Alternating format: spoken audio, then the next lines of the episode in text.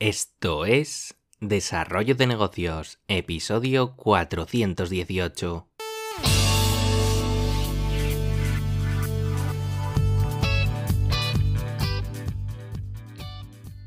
Muy buenos días, ¿qué tal? ¿Cómo estás? Bienvenido, bienvenida de nuevo al podcast Desarrollo de Negocios, el programa donde ya sabes, te hablamos de ideas, de casos, de estrategias, de oportunidades, de mentalidad, de herramientas, de todo aquello que puede ayudarte a crear y mejorar tus propios proyectos online.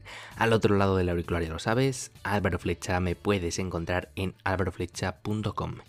Y bien, hoy vamos con una idea de negocio que, bueno, me encontré de casualidad el otro día y he decidido adaptarla un poco a, las necesidades del mercado porque no es exactamente lo que mm, indicaba en un momento, pero bueno, ahora verás de qué trata el tema. Y es que mm, para ir situándote en, el tema, pues hasta hace no demasiado, mm, una marca, una empresa, pues lo tenía complicado para venderse en otros países. Estaba solo al alcance pues, de aquellos eh, proyectos, aquellas empresas pues, que tuvieran cierto poder económico. Y afortunadamente, pues Internet ha cambiado las reglas del juego y ahora pues cualquier persona, cualquier pequeña empresa, cualquier pequeño proyecto pues puede estar vendiendo sus productos, sus servicios en cualquier lugar del mundo prácticamente pues con unos costes bajísimos.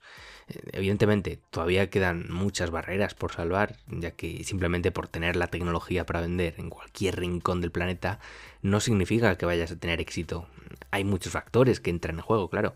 Entre ellos el factor de la adaptación al país. Eh, normalmente las grandes empresas tienen sucursales en muchos países, terminan eh, contratando a gente local y bueno, en mayor o menor medida saben sacarse las castañas del fuego.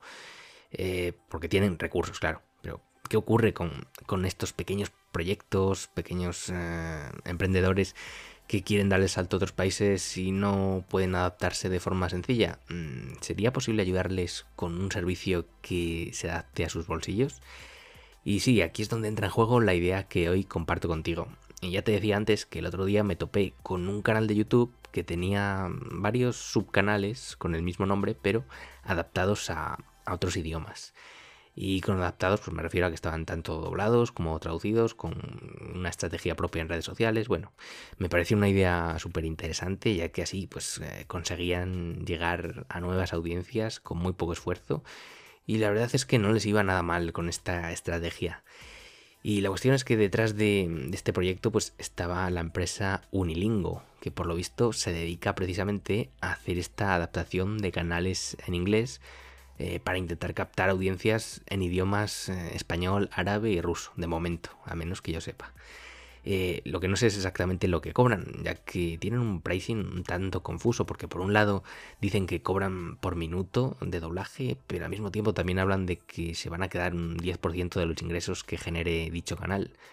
Y a mí esta segunda forma, la de ir a comisión, pues me parece una estrategia ideal, ya que piensa en el cliente. ¿Tendría algo que perder si le propones pues traducir su, su canal a otro idioma a cambio de ir a comisión por lo que genere? Yo creo que es una de esas decisiones en las que la mayoría lo tendría bastante claro. Eh, esta empresa también se encarga pues eso, de crear las eh, miniaturas para los vídeos, crear posts para redes sociales, eh, crear buenas descripciones y etiquetas para que los vídeos posicionen adecuadamente. En definitiva, pues una adaptación bastante completa de los canales de YouTube al idioma que elijamos. Y aunque esta idea ya me parece de por sí una buena idea, que puedes tomar prestada para poner en marcha desde ya, ya que hay miles y miles de canales eh, de YouTube de, bueno, de cierto tamaño que están generando su dinero que estoy seguro de que estarían encantados de tener eh, su contenido pues en español o en otros idiomas para generar, bueno, para alcanzar nuevas audiencias. Pero ya te digo, esta es la idea original, pero me gustaría darle un pequeño giro de tuerca. Eh, volviendo al tema que te comentaba al comienzo del episodio, al de la expansión cultural de las marcas, eh, se me ha ocurrido que este tipo de servicio pues, sería adaptable a, todo tipo de industrias, más allá de, YouTube y la comunicación.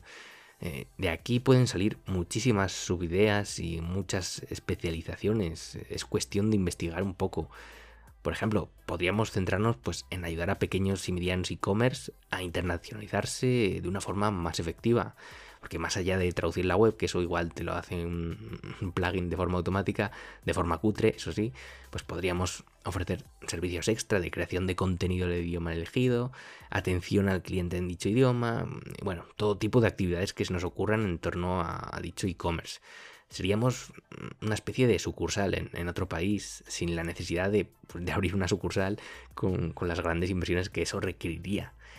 Eh, en cuanto a la competencia dentro de este mundillo, pues mm, creo que empresas que ofrezcan este tipo de servicios tan globales, eh, no sé, yo no conozco demasiadas, desde luego. Lo que sí hay, y muchos son, son freelance, en plataformas del estilo Fiverr y similares, pues que ofrecen todo tipo de servicios puntuales que muchas empresas utilizan, ya sean pues, para hacer traducciones puntuales o hacer de asistentes virtuales. Eh, ya te digo, la verdad es que estas plataformas están plagadas mm, de este tipo de perfiles que, mm, en cierto modo, pues sí que se parecen, aunque no están eh, tan especializados. Eh, también hay que tener en cuenta que es un valor que el cliente puede percibir como algo puntual y que no aporta toda la seriedad que podríamos aportar nosotros. este tipo de profesionales en Fiverr, pues eso, en muchas ocasiones no suelen ofrecer demasiados buenos resultados, depende del caso, obviamente, eh, por lo que si el cliente pues, es capaz de percibir eh, algo más, eh, más, algo más que un simple freelance que le ofrece un proyecto para sacarse unos euros, pues yo creo que tenemos mucho que ganar, sobre todo con proyectos pues, más serios. ¿Y cómo podríamos llegar a nuestro público objetivo? Bueno, en este caso no es una tarea fácil, ya que de hecho al ser un, servicio tan novedoso, tan, tan especializado, pues muchas empresas o proyectos pues es que ni se lo plantean, sobre todo pues ya te digo, los, pequeños comercios, los pequeños e-commerce pues es que ni se plantean esta opción. Eh, yo aquí pues haría una prospección de posibles eh, pequeños e-commerce, pequeñas empresas, pequeños proyectos que pudieran encajar con lo que sea que ofrezcamos y les enviaría pues una propuesta muy personalizada. Nada de hacer eh, copy-paste cutres ni nada parecido. Estudiate el caso, interésate por lo que hacen y ofréceles pues incluso probar Gatris en la estrategia que les propones, a ver qué les parece. Eh, también sería interesante que tuvieses casos de otras empresas de la industria en los que pudieras demostrar cómo, cómo siguiendo tu estrategia pues a dichas empresas les ha ido mejor. Y si tienes que construir un portfolio a base de trabajos gratis, pues se hace sin problema. Como te he dicho en otras ocasiones, hay que diferenciar también los trabajos gratis de las inversiones. Y en este caso, pues eh, es una inversión para crear ese portfolio. Quizá también puedas ofrecerte en Fiverr, pero ojo, solo con el objetivo pues, de ganar esa atracción inicial, de ver cómo está el mercado, o incluso para crear esos, ese portfolio con esos primeros clientes, porque ya te digo, lo ideal es que funciones bajo tu propia plataforma y te dejes de depender de terceros. Eh, creo que en cualquier caso este tipo de proyectos implica mucho trabajo de puerta fría, que bueno, ya sé que es duro, pero eh, bueno, hay que hacerlo.